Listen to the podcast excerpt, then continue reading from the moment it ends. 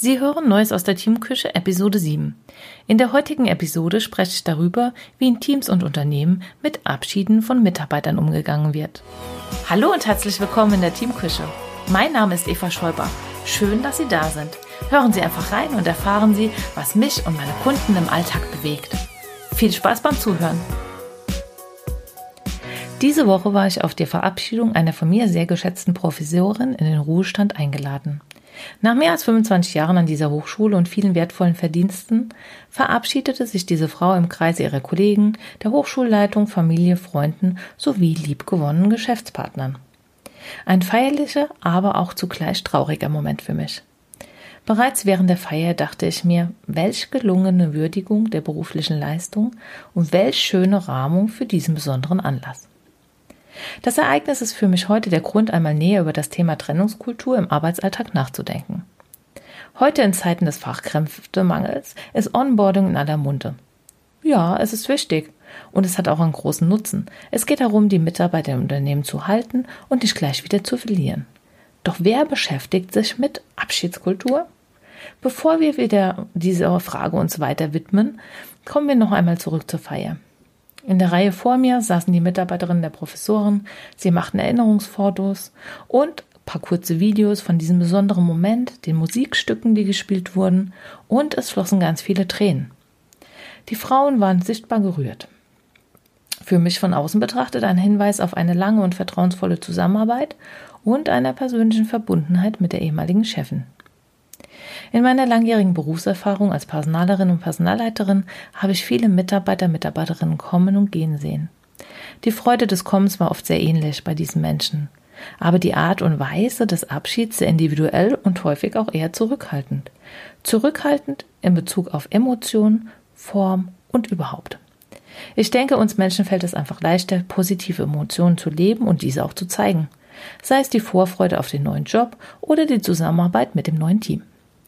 Was nach meiner Meinung von Führungskräften aber unterschätzt wird, ist, dass Mitglieder des Teams wahrnehmen, wie mit liebgewonnenen Kollegen und Führungskräften in dieser Abschiedssituation umgegangen wird. Es wird häufig vergessen, dass je näher uns Menschen in unseren beruflichen Situationen stehen, desto mehr wir uns loyal verbunden fühlen.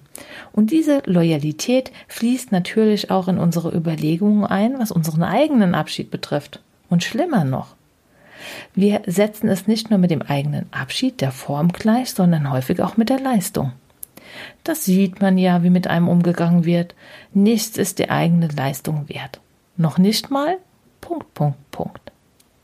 Manchmal gibt es aber auch Chefs, die diesen ganzen Hype um den Abschied nicht ertragen wollen oder können, da sie der Ansicht sind, das macht es für einen Nachfolger, eine Nachfolgerin ungemein schwerer. Doch ist dem wirklich so? Ist es nicht wesentlich riskanter, den Mitarbeitenden ein Signal von mangelnder Wertschätzung und Würdigung von verdienten Leistungen zu senden? Ich habe hier eine klare Haltung. Aber letztlich entscheiden müssen wie immer Sie selbst. Sie müssen entscheiden, was zu Ihnen passt und was natürlich auch in Ihren Kontext passt. Dann gibt es wiederum die Menschen, die sich lieber einen stillen Abschied wünschen, sozusagen wortlos aus der Teamküche verschwinden und erst nach einigen Wochen fällt auf, dass diese Personen schon lange nicht mehr da waren. Manchmal sind es auch solche Verabschiedungen direkt aus dem Krankenstand in den Ruhestand oder still und heimlich, ohne das Datum für den eigenen Renteneintritt zu verraten. Auch hier habe ich in der Vergangenheit viele Rückfragen und Bedauern für die Entscheidung eines ausscheidenden Mitarbeiters erlebt, der eine solche Entscheidung getroffen hatte. In meinen Augen nehmen sich die Menschen die Chance, eine gute Rahmung für ihren Abschied zu erhalten. Und manchmal treffe ich diese Menschen dann auch etwas später noch einmal zufällig in der Stadt und höre dann Bedauern. Es dauert meist nicht lange, bis es in unserem persönlichen Gespräch auf das Thema Abschied kommt. Oft waren diese Menschen immer noch gefühlt ein Teil des Systems und konnten nicht wirklich loslassen. Eine sehr schwierige Situation, da der passende Zeitpunkt nun einfach vorbei war und auch nicht mehr nachgeholt werden konnte. Und manchmal geht die Sprachlosigkeit bei der Verabschiedung auch von Seiten des Arbeitgebers aus. Es ist einfach nicht gewollt, Danke zu sagen. Oder der Grund für die Trennung darf nicht offen im Unternehmen kommuniziert werden, wie beispielsweise nach einem Arbeitsgerichtsprozess. Kündigt ein Arbeitnehmer selbst, gibt es bei Unternehmensinhabern auch manchmal das Gefühl des Verlassenswerden oder einer Kränkung. Und auch das macht ein würdiges Abschiedsnehmen manchmal unmöglich. In einem solchen Fall braucht es ein klares Commitment, wie die noch verbleibende Zeit gestaltet werden kann, bis die Kündigungsfrist ausläuft und der letzte Tag ansteht.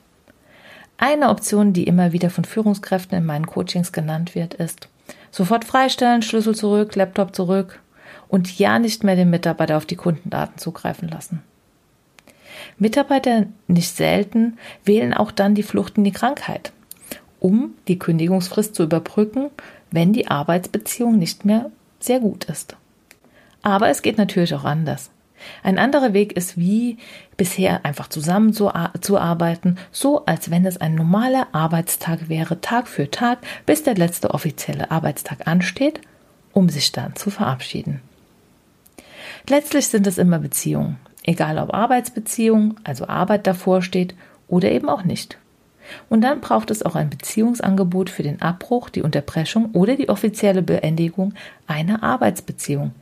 Genau wie zu Beginn der gemeinsamen Arbeit das Onboarding hilfreich ist. Dieses Thema ist natürlich nicht nur ein Thema für Großunternehmen. Es trifft mich auch als Einzelunternehmerin.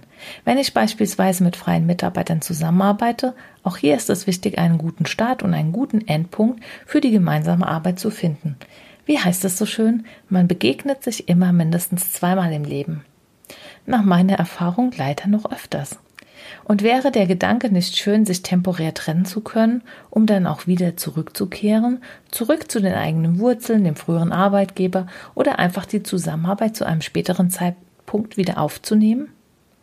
Nur wenn eine gute Abschiedskultur existiert und Mitarbeiter nicht das Gefühl haben müssen, hier nicht oder nicht mehr willkommen zu sein, dann kann es gelingen, Begegnungen noch einmal neu zu initiieren. Mein persönliches Fazit. Wenn wir uns mit dem Ankommen von Mitarbeitern in Unternehmen beschäftigen, sollten wir uns auch auf das Ende der beruflichen Laufbahn vorbereiten.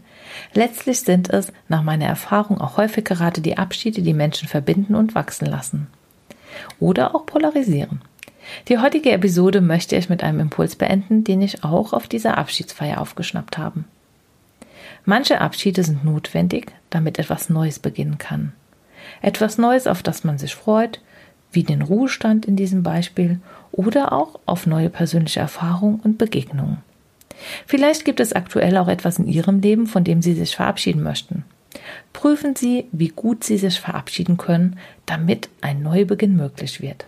Ich freue mich, wenn Sie sich mal wieder bei mir in der Teamküche blicken lassen und verabschiede Sie für heute. Bis dahin, machen Sie es gut, Ihre Eva Schäuber.